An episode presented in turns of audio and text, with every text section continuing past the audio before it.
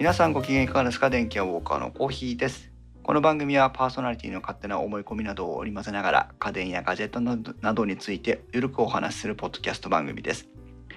この配信はクラウドファンディングキャンプファイヤーのファンクラブにより皆様のご支援をいただいて配信しております。今回も合計2名の方にごご支援をいただいております。ありがとうございます。ご支援の内容に関しましてはこの番組のウェブサイトインスト -web でご案内しております。もしご協力いただけるようでしたらよろしくお願いします。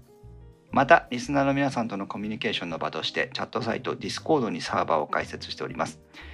こちらは、ポッドキャスト番組、ウッドストリームのデジタル生活と共同運用しております。よろしければご参加ください。Discord の URL は、番組のウェブサイトにリンクが貼ってありますので、ご確認ください。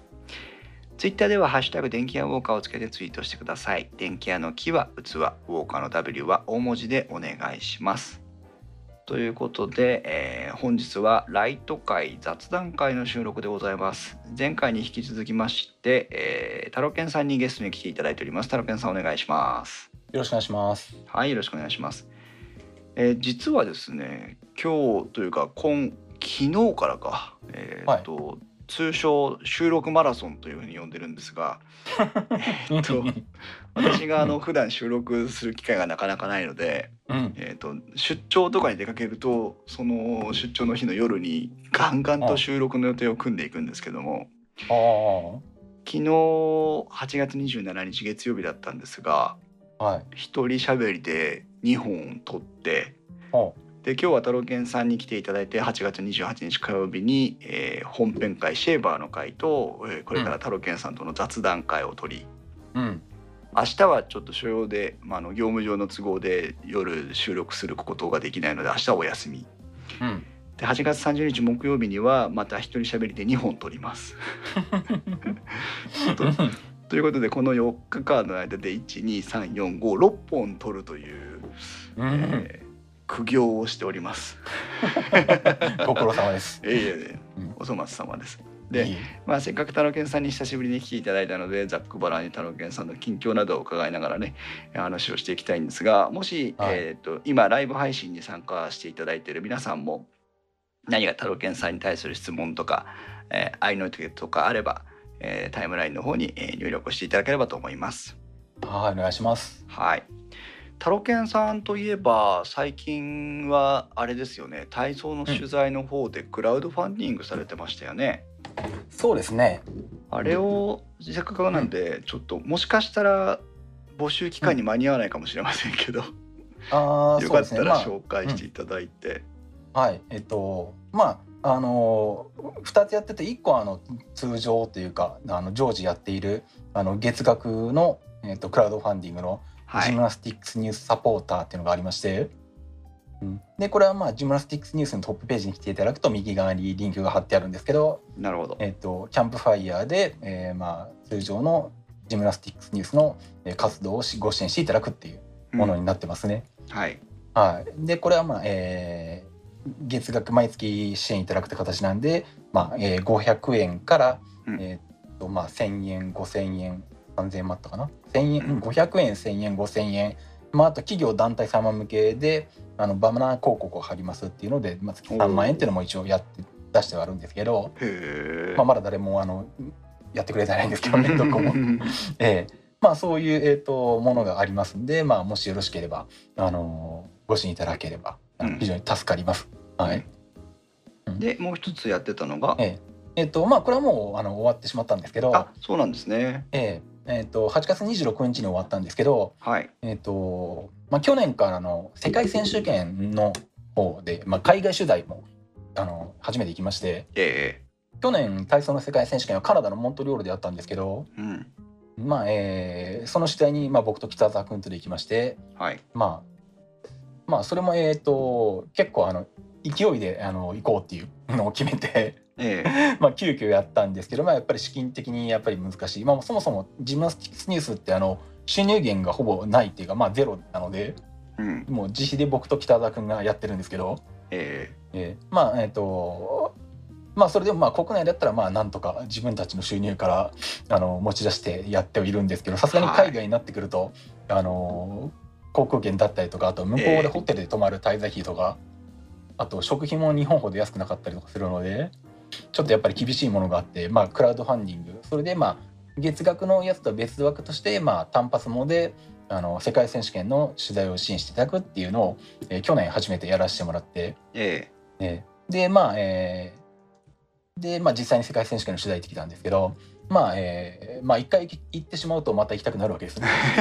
えそうですよね。ええ。で今年も行こうということになりまして、えー去年のそのモントリオールの取材の時は、ええ。ー、とおいくらのクラウドファンディングの設定をして、えーええどれぐらい集まりました？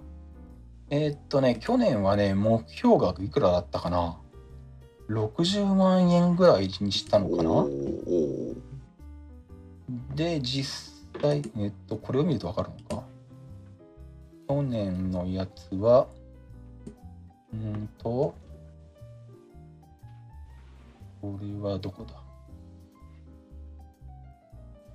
そうですね。65万円にしてあったのか。で実際集まったのは20万5千円。うん、まあそんなもん30% 20万も集まったんですね。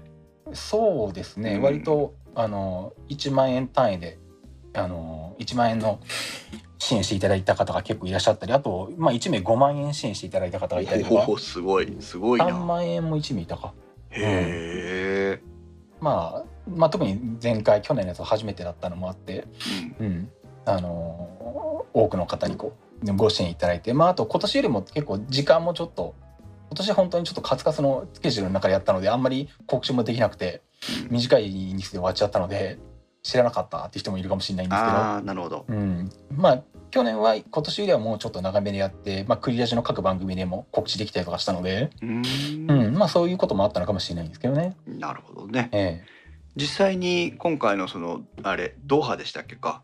そうですね、ええカタールのドーハになりますね、はい。今年は。ええ。はい。つ頃行かれるんですか？えー行くのが10月の後半からで、えー、とうん日本を出発するのが10月22日か。へえ。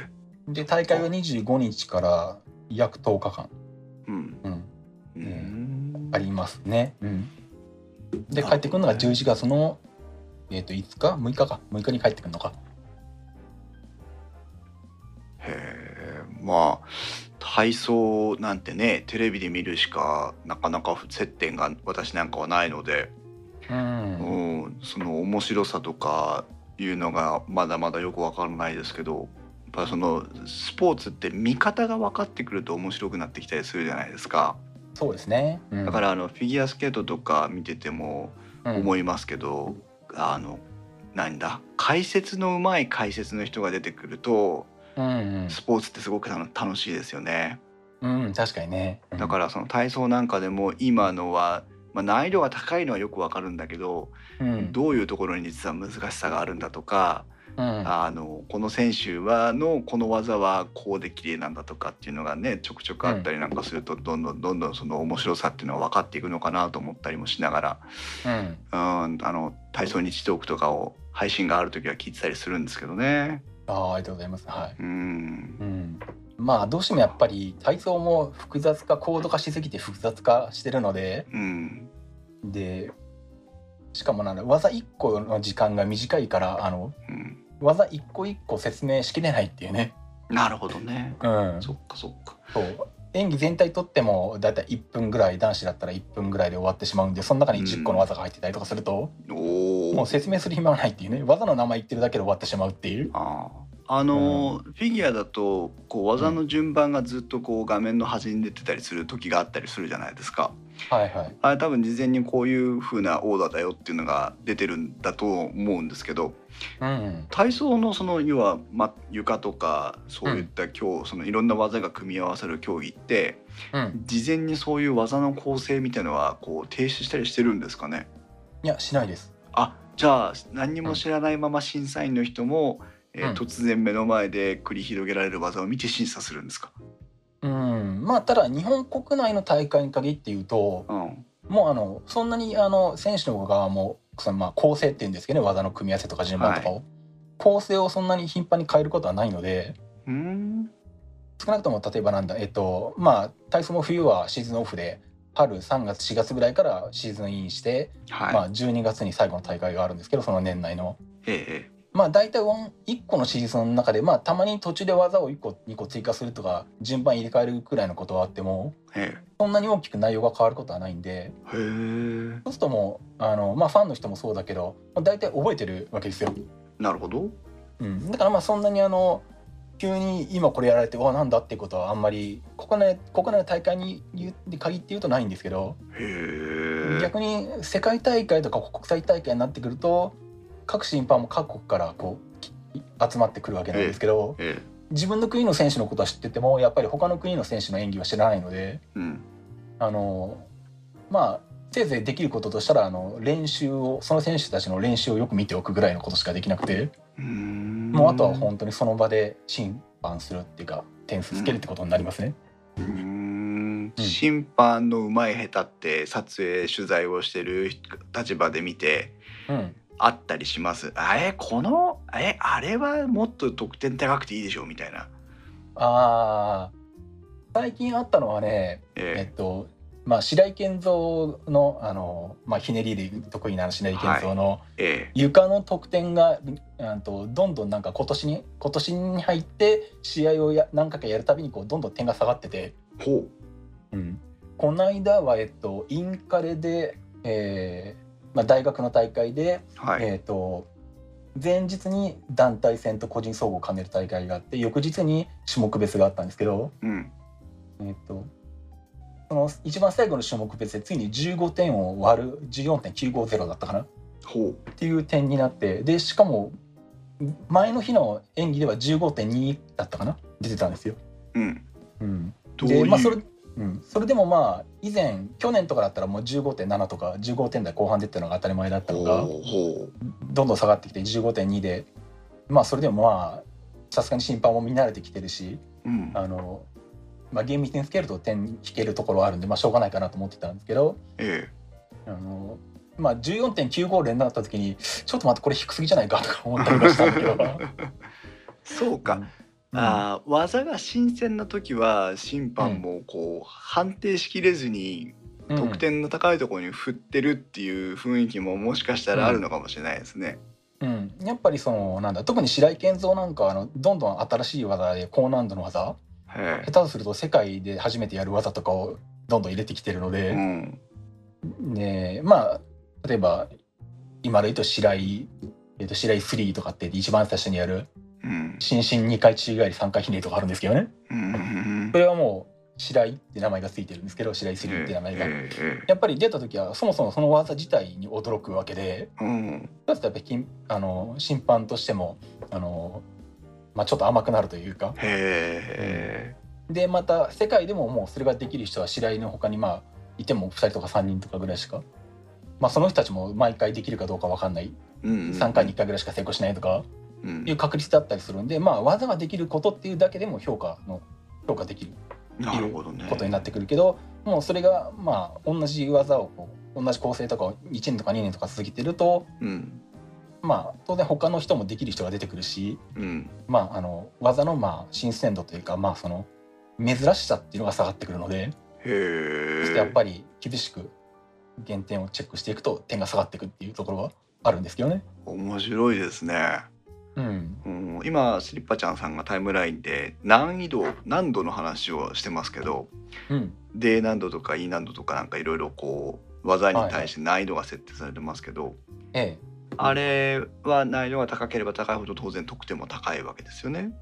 そうですね。あと A 難度から順番にあって I まであって、あそんなに細かく分かれてるんですね。うん、そうなんですよ。で A が A の技っていうのは A 難度の技っていうのは価値ははい。0.1です、おお0.1。うん。0.1で B 難度は0.2、あほう。うん、で C 難度は0.3っていうふうに1個上がるあの進むたびにこう0.1ずつ上がっていくので I 難度は0.9になるのかな、はあそうなんだ。うん、えっ、と白井3は難易度としてはなんどれぐらいなんですすか。ね最高あ最高の I 難度そうなんだ。えへえ。かそういう基本的なところも我々わかんないですからね。まあなかなかこれもまあテレビで解説の中ではまあ言ってることもあるけどまあやっぱり毎回毎回そんなに言ってくれるわけではなかったりとかうん。ですしまああとは会場に来てパンフレット買うとまあパンフレットに書いてあったりするんですけどまあ、やっぱりなかなかそんなに浸透はしないので。ううんんお出来栄え点という話もタイムラインで流れていますが出来栄え点っていうのはその今言ったじゃあ i 難度0.9ポイントに対して、え出来栄え点というのは加算方式になるんですか？えっとですね今の難度で、えっと、積み重ねられていく方は、はい。えっと、D スコアって言ってはい。それは技の価値に対してこうどんどんやれば積み上がっていく格好なんですけどう、ん。えっと、もう一つ E スコアっていうのがあってうんこれが出来栄え点に当たるんですね。うん。でこれは10点満点から減点していくんです。おそうなんだ。うん、着地の時に片足一歩出たら0.1引くとか、はははうん、膝が曲がってたら曲がり方がひどかったら0.3引くとか。あー。なんでこれはそのいわゆる昔の体操の10点満点だった時代の時と同じ発想で10点満点から欠点を引いていくっていう格好になっていて。へで結最終的に出た D スコアが技の難度で積み上がったのが例えば6.5なら6.5ーはい。で E スコアは10点から減点していって8点例えば1.5引かれたら8.5うん。で6.5と8.5を足して15点とかそういう出方になるんです。ああなるほどね。そういうことか、ええ。あーじゃあ難易度がきちんと,、えー、と I 難度の白井3がきちんと繰り出すことができれば0.9ポイントがもらえてえ。であとはそれがあのどう完成したかによって減点を受けるということなんですね。そうですねだから I 難度のあの技をやっても着地の時に両足ピョンと飛んじゃったらうん、E スコアの方から0.3引かれるわけです。はあなるほど。ああうん面白い。あの、えっ、と体なんだ床とかなんとか競技によりませんけどあの着地があったりするときに、ええあの必死にみんなこらえてる様子を見るわけですけど、そうそう。当然結局、うん、動くと減点されるのでうんなるべく出したくないうん足を出したくないからこらえるってわけなんですよね。両足でトンとついてえっ、えとこらえきれればそれはそこに減点は出ないってことですか？えうんとただそのこらえるために不自然に手を回したりとかうん、するとやっぱり減点はされます。ああ難しいんですね。うん、だからもう本当にあの理想としてはあのちゃんとこう着地した時に頭があの高い位置にあって直立してて全く一切微動だにしないと。いうああなるほどね。でしかも足も、えっと肩幅よりも開いていない、まあ、肩幅よりも開いてないっていうかそのなんだあの着地した時はちょっと足は開いててもいいけど最終的にかかとを揃える。ああピッとこう最後の決めポーズのところですね。っていうところまであの全然こうバランスを崩すことなく着地したらさすがに審判もちょっとこれは引けないなって言って引かないけど、ああ、うん。そこで例えば変にこう体が動いたりあと足が硬い足出たら0.1引くとか。ああそんな風に引かれますね。そっか。じゃああそこにもいろいろこう駆け引きとかその審判の上場酌量とかがあったりするわけですね。うんまあ。ああこらえたなみたいな。うん。感じになるわけですね。そうですねまあでうん。審判の方は複数の人数でやってて D スコアを見てる人が、えっと、例えば世界選手権とオリンピックとかのレベルだったら、うん。D スコアを見てる審判が4人いてうん。E スコアを見てる審判が何人いてとか人数も決まってて。へえ。でそれぞれ審判は各自分の責任でそれをこうこの技は何度いくつで何点だとか E スコアの減点はこの減点は0.1だとか0.3だとか。うん。っていう風にやっててでそれをこう持ち寄ってって最終的にあの減点の方は、うん、と4人の中から一番高い点と一番低い点を切って残った点を平均して出して、まあ、デースコアはまあ全員一致しなきゃよく安心で全員一致させてるんだけど出身が見て。うん。で D スコアはこの点で E スコアはまあこの点になりますって言って出してで合計がでこの点ですっていうふうにこう出すわけですね。なるほど。うんじゃあ意外と複雑な判定なりをしてるんですね。その大会が大きくなればなるほど。そうですね。なんであのあまりにこう審判のごとにこう点数の開きがあったりすると、うん。あの主審がこう集めてちょっとみんな集まってくださいって言っておでそこで協議しておあの確認するわけです。要は審判の位置によってこのミスが見える見えないとかいうこともあるので。ああ、ただいまの取り組みについてご説明しますっていうことになるわけだ。まあね、まあ、説明、うん、説明はしないんだけど、ええ。点数に関してあの、え主審が各審判に対してこれはなんでこうなったのかとか、えでなんで最終的にこの審判と審判が。開いてるうん、で最終的にまああの各審話し合ってあのじゃあ最終的にじゃあ私はこれぐらいにしますとかいうふうなことをやって、まあ、最初に出てきたりする、まあ、そういう競技する場合もあるし、まあ、パッと集まったやつだけで主審がパッパッと機械的にやって出る場合もあるんでうん次の演技者が待たされるのはそういうこう審判が競技してて時間かかってる時に待たされたりするんですね。ああそれもそうか集中力とかにもそういう前後の選手の絡みもあったりするわけですね。そうですねだからやっぱり待たされるとやっぱりし選手の方も今からこう気持ちを入れてやろうとしてるけど、うんずっと待たされてるとこうあの一回こうステージから降りてたんまっていったの視力のつけに行ったりとかうん。気持ちを整えてもう一回気持ち入れ直したりとかっていうことをやらなきゃいけないんで、まあそれが前の選手がが原因で起こるんでまあその辺も運不運でそういうこともうん。影響してくることはありますよね。なるほどね。今、タイムライン上ではイソップさんから一つの技の名前に人の名前が2つあったりする不思議というふうにありますけどこれ何のことだかわかりますか？ああはいはいはいはい。あの例えば、まあ、さっきのその白井健三があの床でやった床の4回ひねりという技、はい。えっと、これは白井キムヒフンっていうそういう名前がついてるんですけど、白井キムヒフン？うん、ほこれは結局名前をつく大会っていうのがあってそれはオリンピックとか世界選手権とかあとワールドカップとかあとあの国際大会？うはい。国際大会というか2つの大陸に渡った、まあ、インターコンチネンタル大会とか言うんですけど、うーん。アジア選手権とかアジア大会みたいな、うんうんうんうん。日本とあのなんだユーラシア大陸とかと2つに関わってるんではい、っていうふうに決められた大会の中大きな大会の中で,、うん。えーでしかも新しい技難度表に載ってない技に対しては新技申請というのを出すので、へえ、で白井健三はやった時はあれは世界選手権のどっかの世界選手権で出した時にはあの、まあ、その4回ひねりを新技申請したんですね。い、うん。でその時に、えーキム・ヒフンさんも4回ひねり新技申請。うん。あ実際はあの時はあれなのか。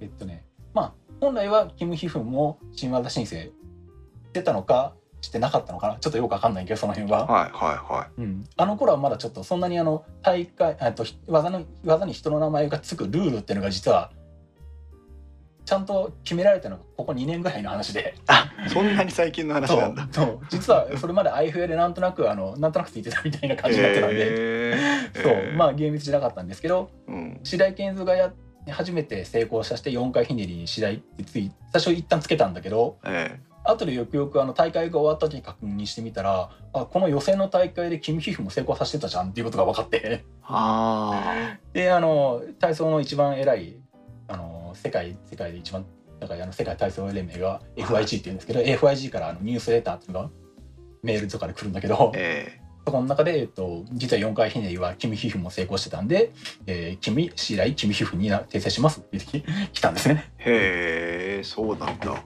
うん。えー面白いですね。うん、だからまあそんなに例は多くないけど探していくと結構2人の名前がついてる技っていうのがいっぱいあったりしますね。へえ。たまたまそこで新しい技を2人の選手が決めていたという、そう。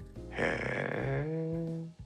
残残念といえば残念だけどでももう通称次第で通っちゃってるわけですね。まあね日本ではまあそうですしまあねやっぱり白井が世界的にもやっぱり有名なので、うんうん、やっぱり海外でもまあ白井の印象が強いとは思うんですけどね。うん、面白いな聞いてみると。うんうん、へー次あの日本で日本でじゃないかその、ん世界大会クラスのやつで次見れるのっていついつなんですかね？えっとね一応国際大会として毎年12月にやっているトヨタ国際っていうのがあってうん、これ愛知県の豊田市でやってるんですけど、もう体操日トークで聞いたことある名前だな。うん、うん、あのまあ12月の何日だ？これは。2週目のし週末とかにやるかな毎年。今今年は12月の89か、うん、うん。まあ、毎年これは、えっと、国際大会で日本で行われてますね。うん、であとはたまに、えっとえっとなんだワールドカップが日本で、まあ、何年かに1回行われたりとか、ええうん、であとはまあ東京オリンピック。ああそうか。東京オリンピックうんうかん、2020年ですね。そうですね。まああとやっぱり何年かに1回か世界選手権が日本で行われることもあるけれどうん、今のところ次回はまだ日本の開催は決まってないので、うん。まあ、今のところはトヨタ国際とあとまあ大きな大会としてはまあ東京オリンピックですね。なるほどね。ええ。じゃあ東京オリンピックで体操を楽しむために、うん。えー身近であるいろんな体操の大会に行ってみて見てみると面白いかもしれませんね。そうですね、まあ、特に関東に住んでれば、まあ、ほぼ重要な大会は東京か、まあ、あと最近あの東京オリンピックの関係で会場都内の会場がなかなか抑えられないっていう事情でえ最近は高崎でやることも結構多いんですけど、えへえ、うん。高崎アリーナでやるかまあ大体東京都内でやるかどっちか、まあ、あとは幕張メッセがあるか。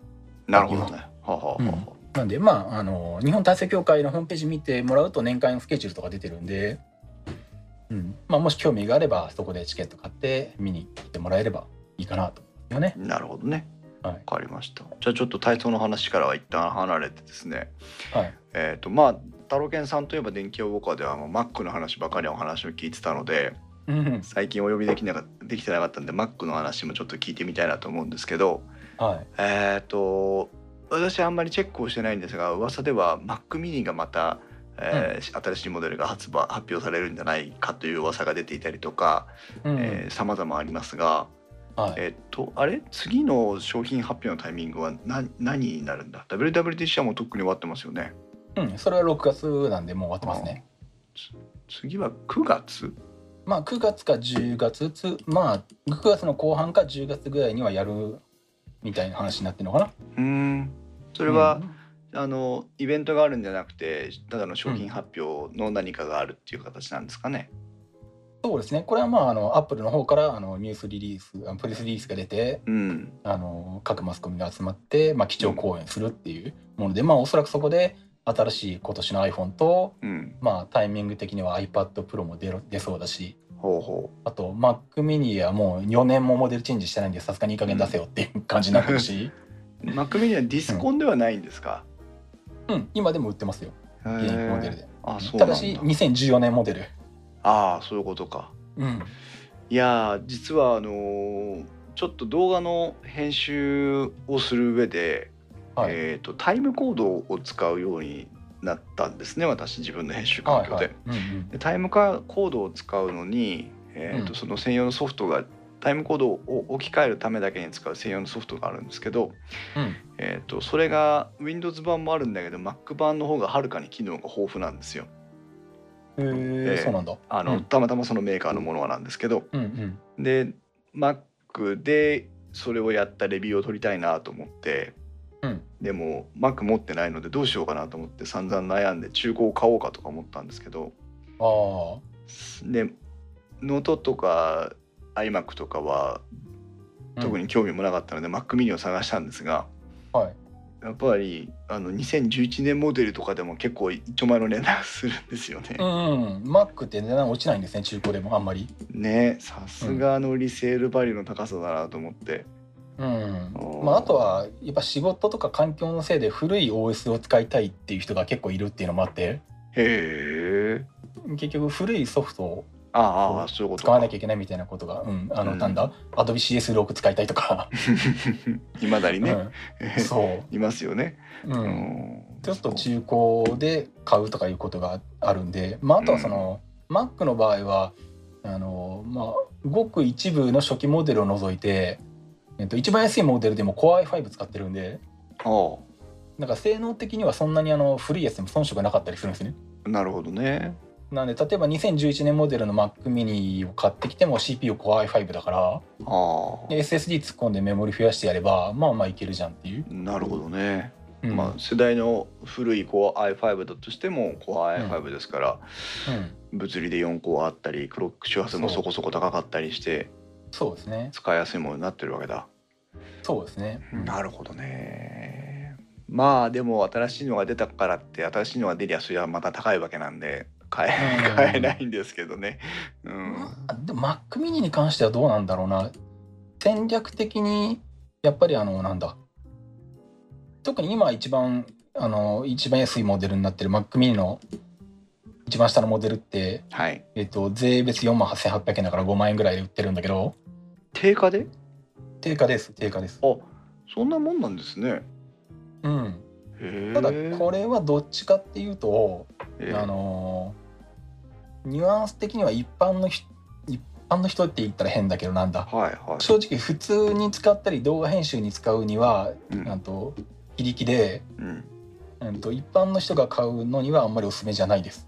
へえうんで特に最近の Mac はもうメモリもロジックボードにマザーボードに組み込んであるんで、うんうん。後からメモリ増設することもできないので。はい。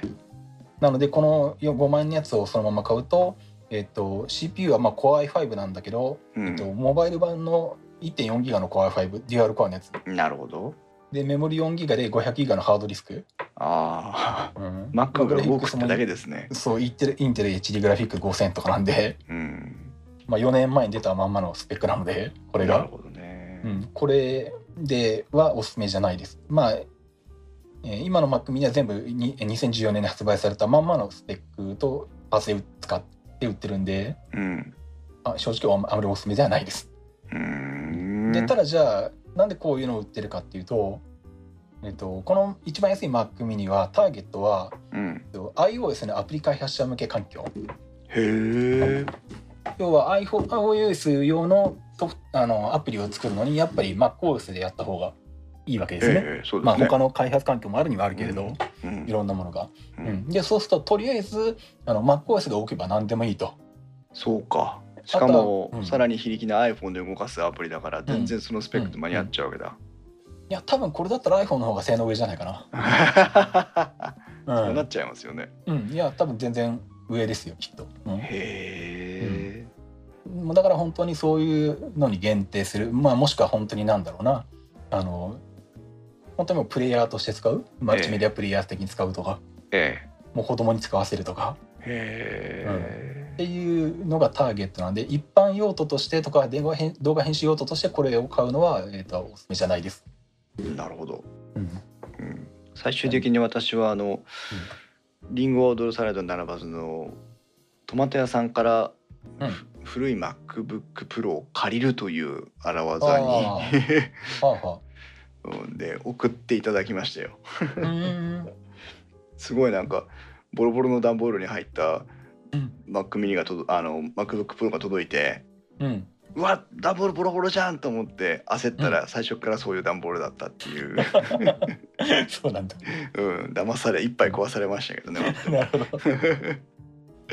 うんうんえー新しいそのこれ今後期待されてる噂されてるその iPhone も含めて新しいラインナップでタロケンさんが何か気になってる部分ってあります、うーんこれはちょっと気になるとか買ってみたいとか触ってみたいとか。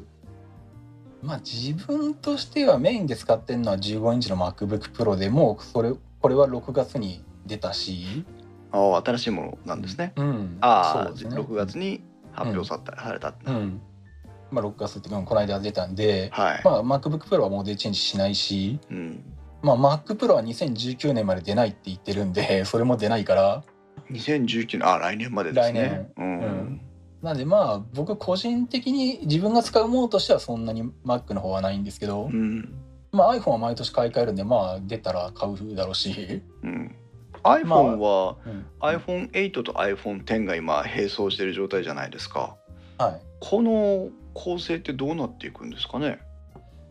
うーん多分 iPhone10 的なデザインのものに修練していくんじゃないかなっていう噂ではありますけどね。うーん。うんまあ、じゃあ。ただそれをモデルとして10っていうのか標準の iPhone ですって言って売るのかわかんないけど、いわゆるその iPhone102018 年レイトモデルみたいな感じになっていくのか、うん、あーどうかっていうところですよね。iPhone11 になるってことはおそらく考えられないでしょうから。うん、まあねその辺、まあ、ネーミングも含めてどうしてくるのかなっていうのもあるんですけど、ううん。んまあ、あの iPhone10 の後継っていう格好じゃなくて標準の iPhone8 の後継なんだけど、あのホームボタンを廃止してあの上にノッチがある iPhone10 のデザインみたいになって出てくるんじゃないかっていう予測もあるし。じゃあ iPhone10 の後継機種じゃなくて iPhone8 の後継機種として、えー今後は成長していくんじゃないかということですね。そうですね、まあ、あとは大画面化して6.1インチと5.7インチとみたいなことになって4.7インチなくなるみたいな噂も出てるので大画面化していく可能性もあるしいまだに、あのータイムラインではイソップさんが iPhone SE をとかっていうふうに言ってますけどもいまだにやっぱりこの小型の端末に対する需要って日本特に日本のマーケットでは多いと思うんですけどうんうん。そっちの方向にはあまり振っていかないっていう感じになっていく雰囲気でしょうかね。うんね。まあこの辺は非常に気になるところで、うん。うん、やっぱそう、まあ、iPhone SE って4インチなんですけど。はいもう今や Android の世界でも4インチってないんですよね、アンドロイド特に大型化遠慮なくやってる感じありますよね。うん、もう最低5インチとかそういう風になっちゃってるんで、うん。そうするとやっぱ女性で手のちっちゃい方とかだと使いにくいから SE 使いたいとか結構そういう需要あったり。うん。あとあのなんだ業務用途として使うのにちょうどいいとか、ああそうですね。2個持ちしたりするのにも小型の方がいいですよね、うん、うん。なんでまあ特にまあそうですねそういう SE 今でもね現役で使っている人とかはいるんでうん。確かにそういうか根強いニーズはあるんだけど、うん。アップルとしてはどうかな、うん、私もねあの今 iPhone7 かな？を使ってるんですが、7に乗り換える時に7にするのか7プラスにするのかすごく悩んだんですよ。あーはーはーはうん、で結論やっぱり小型の方がっていうんで7を選んでしまったんですけどーうんもうだって今要は7プラスサイズの端末って iPhone だろうとか Android だろうがものすごい増えてますよね。うん、どんどん大型化してるんですね。まあこれ以上大型化するともうあとどうするんだよっていうそのは運送運送というかねその傾向性の問題が出てくるので、うん、うん、確かにね。うん、今のサイズでもちょっとポケットに入れとくにはね忍びないサイズになってきてるので、うん。そうだからそんなに大型化してもどうなんだっていう気は個人的にはするけれど、うん、流れ的には大型化したいのかな？なるほまあどね売る方の立場からするとそれがアピールしたいのかなっていうはあところはあるかなってねそう感じなんですよね。うん。まあ iPhone の話も少しだけ続けるとすると今ええ盛んに日本の政府がその携帯3社の料金設定が高いとか、うんえー、と2年縛りはやめなさいとか、うん。あー端末代金を保証して販売するスタイルをやめなさいとかいろんなことをちょっかい出して、なんでそんなにちょっかい出してるんだろうなっていうふ不思議な感じではあるんですけどえまあどうしてもねそのキャリアから買うメリットっていうのがどんどん、まあ、価格通信料月額利用料が下がればメリットは当然ありますけどそれは別に iPhone を買う際のメリットではないから、えうん。えー、と通信料が減るっていう利点はありますけど、えー高価な端末を買うっていった段階でのキャリアから購入する利点っていうのは少しずつ減ってきてるような気がするんですよね。うん、まあただそうですね。ううんん、反面じゃあアップルアップルストアで買ってとかオンラインのショップで買ってどうかって言えばそれも当然高いわけじゃないですか。まあねそうですね。そうするとなんかどう今度こう機械を更新していったらいいのかなっていう個人的なねうん不安不安もあるんですけど、うんなるほど。うん、これ。でも解決のしようもないですもんね。うん、まあなんだろうな。単純に消費者側からすると今政府がいろいろ言ってることによって結局なんか払ってる単価が高くなってるんじゃないかっていう話もあって、そうですよね。うん、むしろ昔通り本体代金を引いてくれた方がえ買いやすいかもっていうのはね、ね別に2年縛りだろうとあったり3年縛りだろうとうん。安く買えるんだ、まあ安く買ってるわけじゃないのかもしれないんですけどその当座の出費がね、少ない状態で買えるっていうのは、うん、うん、いいのかなと思うけど、そうですよね。うん、でまあ、うん。まあその辺もあるんでまあそうですね。でもまあどうなんだろう。まあまアップルの方もまあでも数をなんだ数を出すために安くしないと売れないっていうところもあるからうん、まあなるべく付加価値の高いモデル生産ラインも出しながら安いモデルもなるべく出してくるとは思うんだけれど、うん、うん、その辺をどうバランス取っていくのかなっていうねそうですね。ところはあるんですけどね、うん。まあでも、うん、確かに、うん、あの今の日本国内の携帯の携帯各社の流れっていうか国が推し進めてる形で言うと買いにくくなってくる？機種変更しにくくなってくるっていうのは確かにあって、うん、本当にそれが正解なのかなっていうのはね確かに思うんですよね。うん、なるほどね。う、ん、だからむしろあのなんだ。今まで通り本体を安くばらまいてしまって機種変をどんどん促していってうん、でそうすると今まで使った端末が中古市場に回っていくからさらに中古が手に入りいいものが手に入りやすくなってくるってことを考えたらむしろ昔の売り方の方が良かったんじゃないかみたいな。そうですよね。あの、うん。流通という観点とうか、ん。買いやすさという観点から考えたらうん。昔の方が良かったですよね。うん、そんな感じもするんですけどね。うん。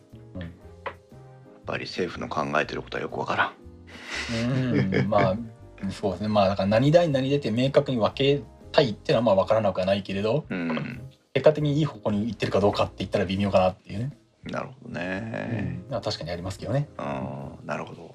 よくわかりました。ちょっと Mac の話に話を戻すとはい。えっ、とこれ個人的にあの前から気になっててぜひ Mac に詳しい人に聞いてみたかったんだけどはい。あーよくスティーブ・ジョブズの時代はとかティム・クックがとかっていう話を聞くじゃないですか。はいはい私別に今ティム・クックがやってる、まあ、いわゆる現在の Mac あれティム・クックですよね？あれ？違ったっけ、うんうんうんうん。経営してた人。今ティム・クックですよ。ですよね、うんティム・クックのやってるアップルに対して別に特に不満も感じてないんですけどそんなにティム・クックさんのやり方っていうのは あのうん往年の Mac ファンにとってはあんまりあれなんですかね？単純な疑問ですけど。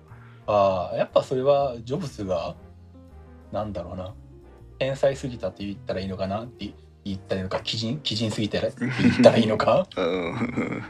言っちゃってた感じでね。うん。うん。だからそのなんだティム・クックになってから出てくるあのアップル製品に対してやっぱりジョブズほどのこだわりがなかないっていうかね。なるほど。あの特になんだろうな。もういかにもあの粗利を上げて株価を上げることを目指してる最優先にしてるよなっていうのがあひしひしと分かる感じなのでなるから見ると、あなるほど。うん、まあ確かにこれは儲かるだろうなと思うけどねみたいなね。そうか。企業としては間違ってないんだけどっていうところそうそう。でも製品としての魅力としてはどうなのっていう、ああ難しいですね。だからそういうところで例えばなんだこの Mac ミニムが4年もモデルチェンジされないままほっとかれてるとか。うんうんうん。Mac Pro 円時計にしてみたけどなんか全然売れなくて失敗で作り直してますとか。仮に、うん、仮にあのジョブズの場合は結果的に同じものが出てきたとしてもうん。あのあの人はあのなんだあのみんアップルファンを洗脳するので、うん。いやこの Mac Pro はあのこんな素晴らしくて失敗ではないこんなとこが良くてこんな風にできるんだよって言ってそうするとああのアップルファンも「おおじゃあ買うか」って言って買ってしまうっていう。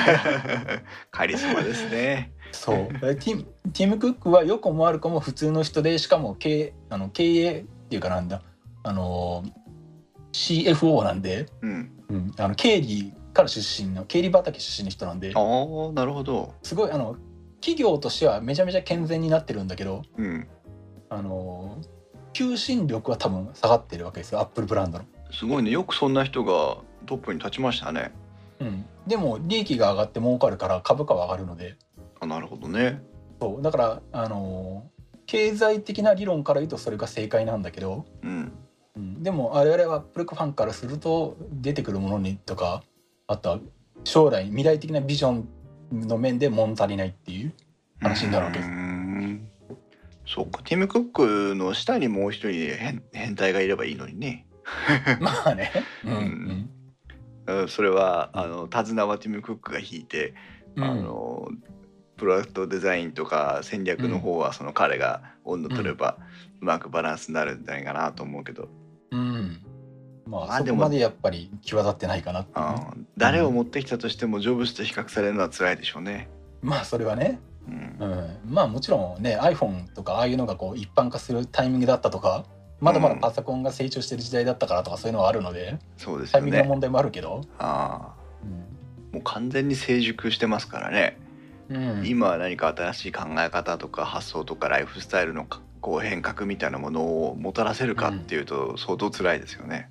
うん、もうもはやパソコンがね一般的なものではなくなってきてるみたいだしね若い世代の人たちにとってうは。ん、まあそういう意味ではそのまあデスクトップとかノートとかその大きいハード端末を持ってやっていた時代ではもうすでに変革は起きないものとして考えた時にうん。そのスマートフォンって一つの大きな革新だったわけですけどうん。次に来るものとして期待されていたウェアラブル端末っていう考え方はうん。それほど前に進んでないような気もするんですよね。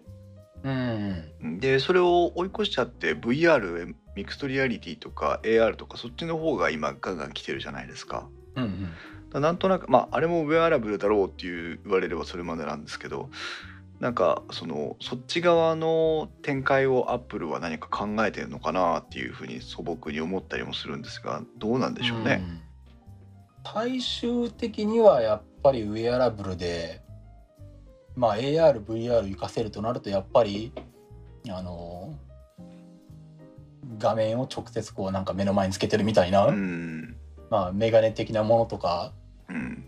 装着型ディスプレイとかうん。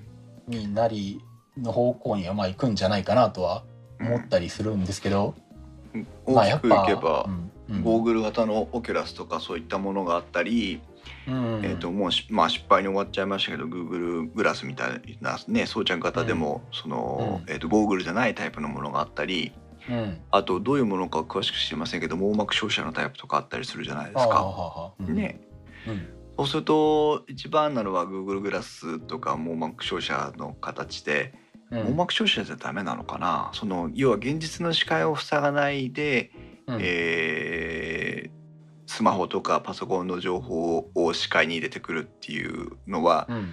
多分大きな需要があるだろうしそこうん。をアップルが作り直してきたらうん。面白いなとは思いますけどね。そうですね。だからまあ普通のメガネのガラス面になんか横から投影するとかういうのでもまあいいだろうしね。うんさすがにやっぱゴーグルまでで大きくなってくるとやっぱり普段日常的に使うかって言われたらどうかなっていう気もするので、そうですね。うん、って考えるとやっぱりなんかやっぱ Google グラスがちょっと早すぎたというか。早すぎたね。打ち出し方としてやっぱりこうなんだ。あそこにカメラをつけて常に撮れてるよっていうのを前面に打ち出しすぎて不安を与えちゃったから出しにくくなっちゃったのかっていうね、うん。結構なんか Google グラス的なものってあのなんだ実はあの何？工場の生産ラインとかああいうところでは実は日本のメーカーとかも出したりとかしてて一般的じゃないへユーースではそれなりに実は出ていって商品化されていたり使われてたりするんだけどもう Google グラスでのところでまあそのユーザーの抵抗うん。抵抗感が強くなっちゃったんで一般向けにはちょっと商品化しにくくなっちゃったっ。ていうところはあるんですよね。あの Google グラスをスカウターぐらいまでしてもらってうん。あの車載できるようへ要はヘッドアップディスプレイ的に使える情報、うん。そのインタラプションみたいなのがあるとうん。すごくいいなって最近強く思っていてうんうん。やっぱりあのフロントガラスにさまざまな情報を投影するって未来のこうイメージの一つじゃないですか。そうですよね。うん。だけどああいうそのガラス面とかに物を照射するとその外から見えるプライバシーの問題とか、うん。あとはそのなんだ視界が確保できるのかっていう安全面の問題とかうん。あとは事故った時にね液晶がバーって飛び出してもしょうがないので、うんうん。そのえっと故障とか破損の際の安全面とかもあると相当ハードルが高い。うん。その中で一部のナビゲーションとか一部の車メーカーがそのごくごく一部の部分だけヘッドアップディスプレイを用意しているっていうのがまあ今の現状だと思うんですよね。うんうん。だからまあヘッドアップディスプレイでわずか限られたエリアにしかその表示できないんであればやっぱりスカウター的なものを装着することでもっとこう豊かな情報がこうできるといいなっていうふうにすごく思っていて、うんうん。ああの Google グラスはね今のタロケンさんの早すぎたっていう言葉の通りで、えーとうん。今からもう一回出したらいいんじゃないっていうふうに思いますけどね。うん。うん、なんでまあそうですね、まあ、これはアップルので哲夫さんが言ってたことだけどはい、スマートスピーカーが結構売れてみんなにこう浸透していって、うん。まあ値段も安いこともあったんだけどうん。あのなんだ。実は、えっと、スマートスピーカーって言ったから受け入れられたけどうん、あれスマートマイクって言って出したら多分こんなに受け入れられなかっただろうなっていう、話があって。なるほどね。うん。まあ、結局そのなんだ情報を出すものとしてうん。アピールすれば受け入れられやすいけどうん。情報を取るものでしかもそれが常にネットにつながってて勝手になんか動いてるものっていうふうに考えるとうん。Google グラスと同じで Google グラスにめカメラがついてるとうん。撮られてるんじゃないかっていう不安が出てくるから受け入れられないっていうなるほどのね。があってなるほどなと僕もそれは思ったんですよね。やっぱそういう意味でちょっと時代的に早すぎたのと打ち出し方をもうちょっと工夫したら Google グラスで良かったのかなっていううんのがあってあれが成功してたらもっと他のメーカーもアップルも含めて他のメーカーもあっちの方向を進めていけたんじゃないかなって今から思い返すとそんな気はするんですけど。なるほどねすごく合点がいきますね、うん、そうなんですよ。あー。まあでもまだアップルにはワンチャンありますよね。Google が出したうん。Google グラスだから、うん。それをその今言った考え方に沿ってアップルがリデザインした時に、うんうん。あー起爆装置。まあほらアップルってもともと他であるものを当然俺が作ったんだぞぐらいの勢いで出してくるっていう技うん。持ってるじゃないですか。まあね。ね。ジョブズの時は特にね。そう。うんうん。だからそういう風に新しくその視覚の情報デバイスみたいなのを作り直してくれるといいなとも思いますけど。そうですね。うんまあ、例えばカメラを内向きに自分側にインカメラついてるけどアウトカメラはつけてませんって強調して出すとかね。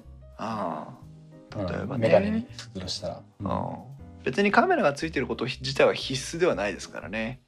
うん。あー今後のその Google グラス的なものが普及した以降にうんカメラをつければいいような気もするし。うん。まあまあ本当は用途として言うなら映像認識がかなり進んでるんでつけたいけどね。うん。やれば便利なことはできるはずなんで。だとすればうん。カメラじゃなくてセンサーと歌うとかね。そうそうそうそうそうそうそうそうそうそう映像センサーですという。そうそうそうそうそう。いうそういうことだと思う。うん、うん。ミリ波と赤外光とうん。映像が確認できるセンサーがついていますっていうふうに言い切る。そうそう。そうですね。うんなるほど。面白いですね。まああとウェアラブルといえばあの私ももう毎日使ってますけど Apple Watch とかね AirPods とかっていうものがあったりして、この辺はあーやっぱりスマートウォッチが普及したきっかけは Apple Watch だったのかなっていうのはもうこれも疑いのない、うん。疑いの余地もないところだと思いますけどはい。他社のスマートウォッチも結構最近出てるじゃないですか。ああはいね、あの使ったことはないんでさっぱりちんぷんかんぷんなんですけど。僕も使ったことないな。うん。ただ Apple Watch も実は不満がないわけじゃなくてうん。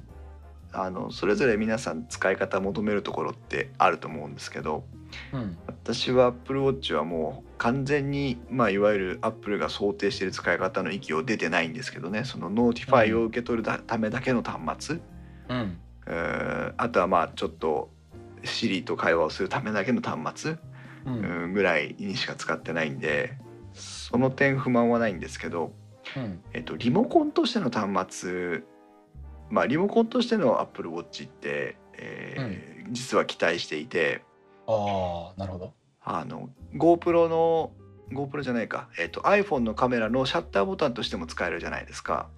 はいはいはうん、で GoPro の映像確認もできたんじゃなかったかな。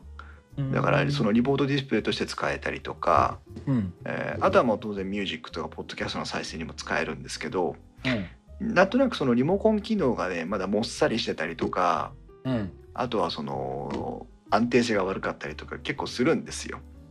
うん。うん、カメラのシャッターとかならバリバリ動きますけどうん。それが単純にその CPU パワーとかメモリ量の不足不足から来てる不安定さなのかうんと Apple Watch 作ったけどそんなに気合入ってないぞっていうだけなのか。うん。その辺がねなので次新しい製品が出た時に Apple Watch の4とかがもし発売されるんだとするとうん。その点をしっかり、えー改善そのスペックアップしたものであってほしいなっていうふうに期待しますけど。はい。タロケンさんは Apple Watch とかはどうですか？まあ Apple Watch も初代モデルから使ってて今はシリーズ3に買い替えたんで、うんまあシリーズ3で使ってるけどまああんまりそう一般的な用途としてはあんまりこうなんだろうな。うん。やっぱもうちょっといろんなことができるうん。はずだけどまあできてないなっていうところがあって。タロケンさんはロギングによく使ってますよね。あの水泳のログ取ったりとか。うんうんうんうん。そうですね。あの、最近今年の春からスポーツクラブにスポーツクラブに行くようになってえプールで泳ぐようになってそれで Apple Watch シリーズ3に買い替えてーうん。あのどれだけの距離を泳いでくれたか泳いだかっていうのを自動的に取ってくれるようになって初めてあめちゃめちゃ実用的に使えるなっていうね 初めて思ったっていうぐらいなんで。あれはあのいい感じですか？水泳のの管理をするのに使うのは、うん。いやもうあの25メートルプールをい何回も往復してで今もう下手すると1000メートルとか2000メートルとか泳いだりするんで。うわはははそうするともう泳いでる最中な今何往復目かとか分かんなくなるんだよね。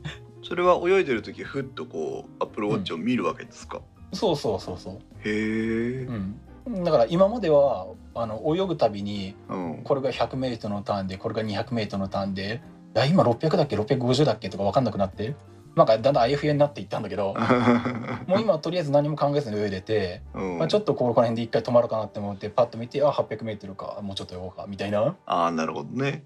それができるのでへえだからむちゃくちゃ泳ぐのが楽しくなりましたね。おいいですね、私も心拍管理とか今あのえっ、と誰だ？えっ、とうん。イクラムさんという方がタイタイムラインの方で、えーつぶやいてくれましたけども体調管理心拍脈拍の測定で使ってますよっていうふうに言ってますが、うんえっと私もこの脈拍のやつは使っていて結構あの、私あーっと英語で海外のお客様を対応したりとか中国語で海外のお客様を対応したりとかってすることが稀にあるんですけど、うん。えっと30人とかを相手にちょっとこうあ会社を案内してみたりするんですね。はいはいでそういう時にパッとこう Apple Watch のあのし脈拍のログを見るとうん朝ご飯食べてる時は脈拍が80とかをうろうろしてたのにうんじゃあそろそろお客さんお出迎えかっていうと140とかになってたりするわけですよ。ドキドキしてるんだ。そうそうそう。それを見てあ俺やっぱり緊張してるんだなとか思ったりとかね。なるほ いうのに管理に役立ったりしてほら見てみんな140いってるよみたいな逆にそれをネタに使ったりしてるんですけど。ど。うんだこのヘルスケアの部分のそのデータのポータルとしての Apple Watch って、えーこれも期待していて、うんまあ、体重計脈拍計あと心拍計それから血圧うー体温計そういったものが、えーまあね新しいものは Bluetooth とかで接続してデータのやり取りできるようになったりしてるわけなんですけどうん。あー一元的に管理できるようになるといいなというふうに思うしうん。この前タックポッドキャストでポッドキャスト番組の大道さんという方がはいはい。あーお話ししてくれてたんですけど、うん。えっ、とバイタル ID お。うん。っていうのが iPhone にあってうん。あのなんだっけヘルスケアあるじゃないですか管理アプリ。うんうん。あれで設定しておいて、えー、とバイタル ID っていうのに登録するように設定すると,、えー、と iPhone の、えー、とロックしてない画面、うん。えー、とこれからパスワード解除してロックを外しますよっていう画面の、うん。えー、と緊急っていうあの110番とか緊急通報したりするところあるじゃないですか、はいはい。あそこにバイタル ID っていうのが出てくるらしいんですよ。あそうなんだ。で何かというとそれを、えー、とタップすると,、えーとうん。その人の、えー、と健康状態が、えー、とアンロックしないで確認できたり、えー、と飲んでる薬とか、えーそういったその健康緊急的に健康の情報を確認しなきゃならない場合にそれを見れるという、ああなるほど。うんで救急搬送されてる時に iPhone のその、えー、とロックだけアンロックしてる状態、え？ロックをしてる状態のままで電源だけ入れても、うん。えー、バイタル ID にアクセスでさえできれば、えーとうん。その起用症とかも含めて確認できるといううん。機能があるんですって、ああそれはいいですね。ううん、知らなかったんですけど。うん。だからそういう意味でその日々の健康状態がその全部ヘルスケアに集まってきてなおかつうんバイタル ID で、えー、と医師に確認してもらえるようになるとうんうん。おそらく救急対応の初動の非常にそのウェイトの高い部分っていうのが一発でこう解決してしまう。うん。まあだからそういう部分にねちょっと期待もしたりしますけど。うん。あのなんだっけ災害救助とかしたする時でも、うん。あのやっぱり災害救助まあ特にあの繰り出しの番組の中にも参加してくれてるあのピースボートの山本さんとか話してたんだけどはい。ピースボートボランティア災害センターとか前はやられてたんで、あの国内の災害とかで救助の手助け行ったりするんですけど、はやっぱり誰かが救助してまああのお医者さんとかのところに連れて行ったりとかして、うまあ、見てもらう時にやっぱりその人が健康状態がどうなのかとか普段どんな薬を飲んでるのかとか、い、うん、そういうのがないとやっぱりすごい困るらしいんですよ現場で。そうですよね。そう。だからそういうのを、あのだからお薬手帳がまあ基本にはなるんだけど日本の国内の発想から言うと、うんうんそういうデータを常に身につけていて緊急時には誰でも見れる状態にする。ってなるとすごいそういう現場が助かるっていう話は聞きましたね。うん、だそこに真正面から取り組んだ機能がそのおそらくバイタル ID なんですよね。そうですよね、ううん。んまあ、そういうのはまあ普段は使わないけど、まあ、やっぱりいざという時にねそういうのを知ってるとうん。まああの自分の方もあとたそれを救助する側も助かるっていうね、そうそう。うん、ことですよね。まあうん希望を言えばこれがその統一規格になって、うん。うんえー、と iPhone に限らずバイタル ID という概念をスマートフォン端末が管理できるようになってうん。なおかつ医師だけがその解除コードみたいなのを持っていて、うん。えー、と普段はえー、と普通の人が誰かそれを盗み見ようと思ってもバイタル ID は見れないんだけど、うん。えー緊急状態の時にある時だけ、うん。えー特定の端末の近くにある時だけそのロックが解除できるとかさ。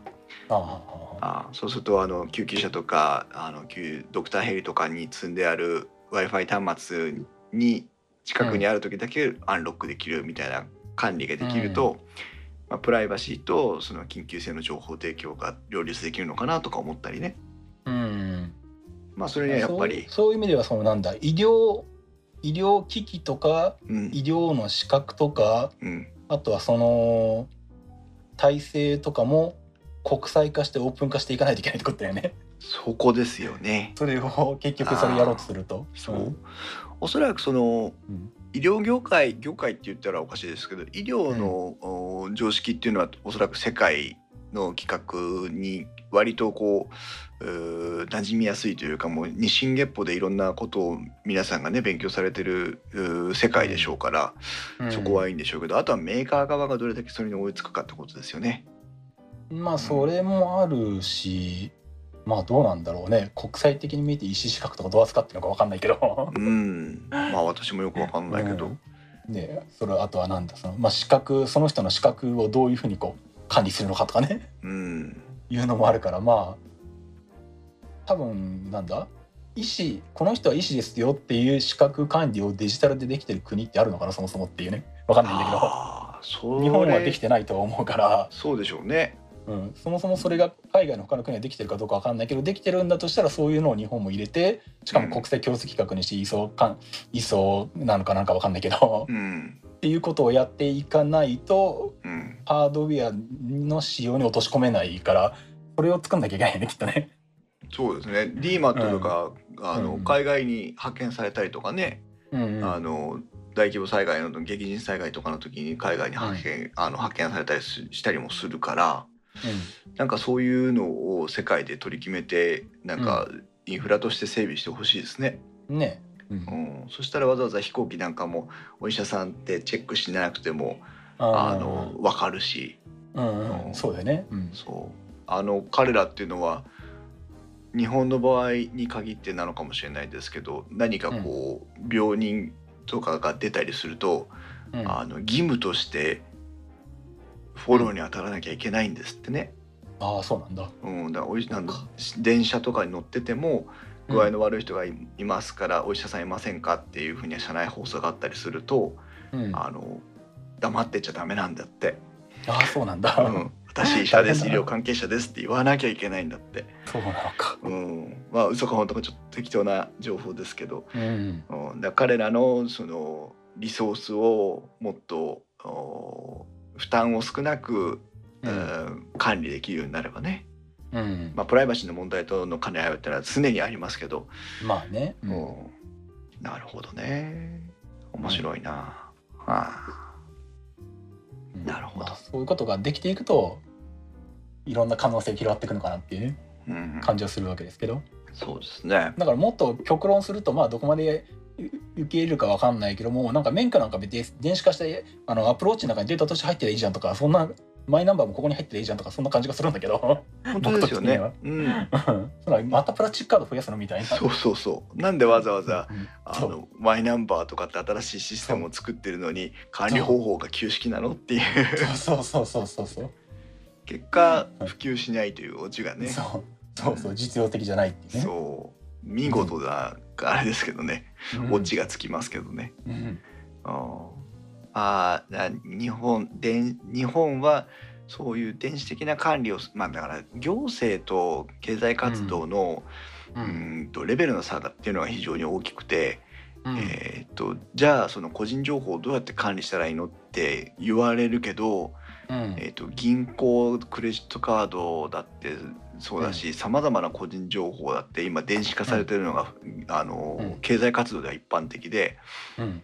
じゃあ私のあのペーパルアカウント乗っ取られるのかって言ったらそのパスワード ID の管理さえしっかりしていれば、うん。えーその辺のカードがねポイッと置いてあってそれをコピーされて使われるのに比べりゃはるかに安全性高いなわけじゃないですか。うん。そういうことですよね。で二段階認証とかしてればねそうそうそうそう。ん、全然クレジットカードとか現金とかでもいいわけで、う、うん、うん。だからそういう風な新しい技術を入れていかなきゃいけないだろうし、うんそうなってくるとその一社が持ってる技術に頼れないっていうその行政としての辛さもあるんでしょうから、やっうんぱそうするとコンソーシアムみたいなの作ってもらって、うん。そのえー各社の利益をまあなんか一つの企業体が、えー共有して分配するみたいなうん。仕組みがもっと柔軟になっていかないとね。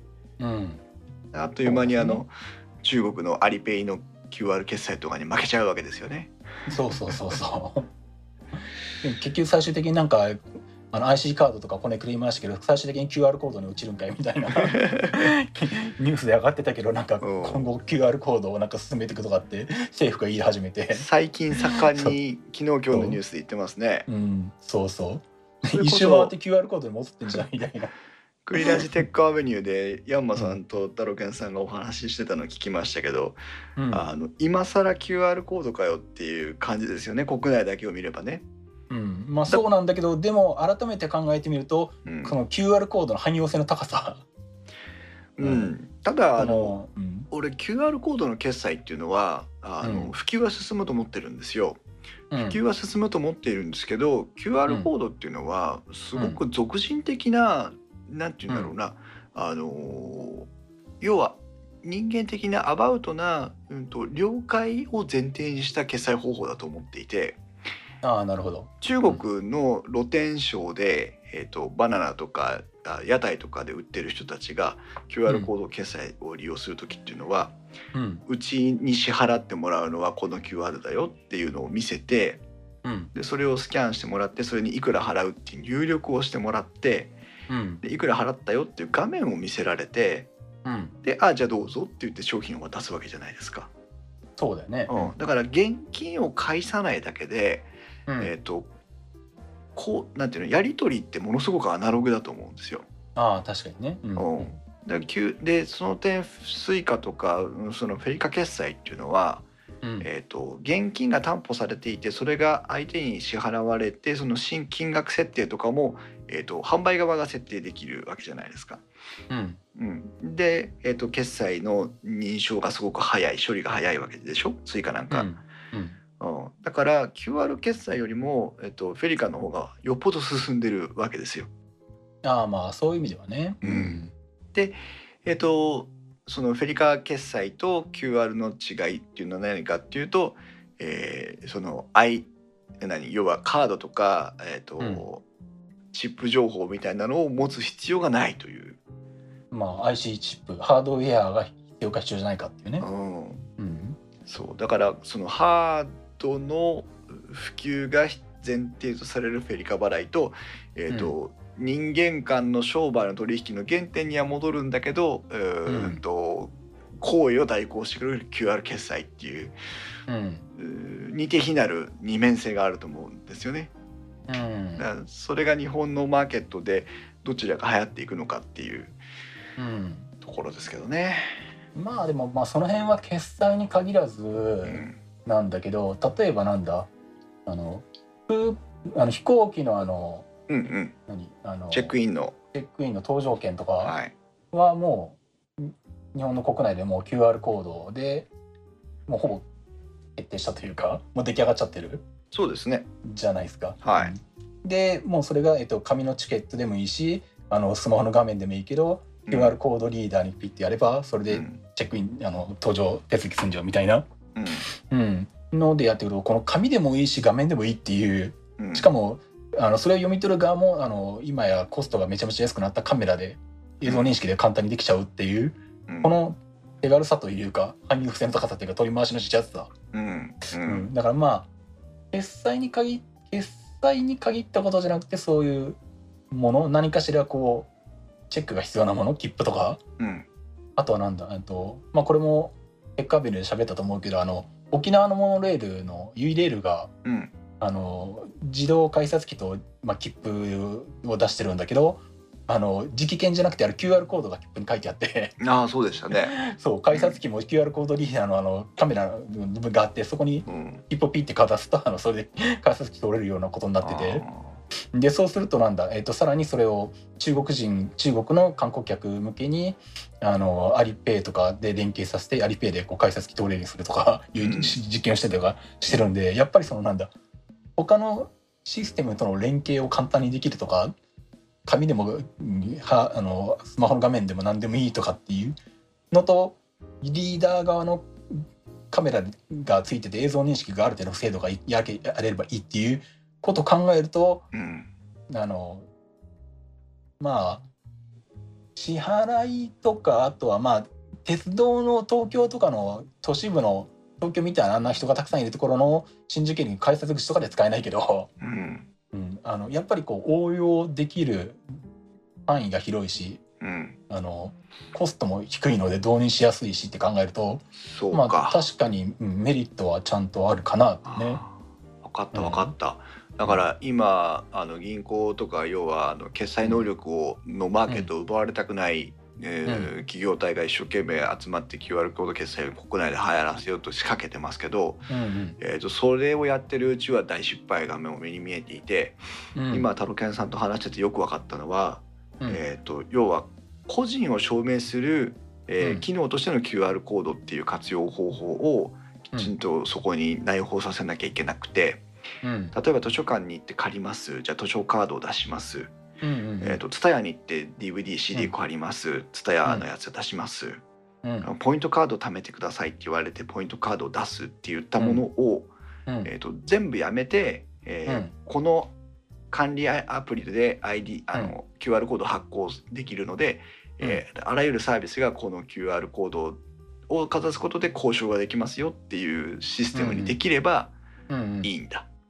うん、そうすると便利になるよね。そしたら。で、うん。各社はその管理アプリに T ポイント登録できますとか、えーうちの図書カード登録できますとか、うん。えー、とお薬手帳の情報を登録できますとかっていうふううんに、えーなっていてそれは、えー個人が発行する QR コードと,、えー、と本人認証のためのワンタイムパスワードみたいなのを内包した QR コードが生成できて、うん。えー、と単純に、えー特定のユニークな一つの端末であるということをひたすら証明し続ける機能みたいな、うん。うん。うんなってくればいいんだな。そう。そういう風にするとまあ割と便利になるというか、あうん、あのなんだ D ポイントと T ポイントとラ R ポイントカードを別々に持っててなんかいちいち出すとか。あ そういうなんだ。あのなんだ。マスキューであのマスキューのポイント画面なんだ。マスキューアプリでマスマスキューポイントのうん。あのバーコードを出してさらにあの D ポイントの アプリ立ち上げて D ポイントのバーコードを出すとかそういうバカなことしなくてもそうあれ いい一個で済むっていいうい加ね。減やめたいですよね T ポイントカード出してくださいって T ポイントカード出して、じゃあ決済はスイカでとかってさうん、面倒くさくてしょうがないですよね。そうそうそうそうう。んそれ結局なんだあの一個の端末でやってるけどいちいちそれ画面出さなきゃいけないからめんどくさいやみたいな。うん結果的にカード出した方が早くねみたいなそう。そうそう結果的にその呼び出したりなんだりしてる間の時間がすごいかかってるんですよね。そうそうそうそう。だから決済を早くしたいから電子化してるはずなのに早くならない。そう。そうそうそう。う。ん。うん。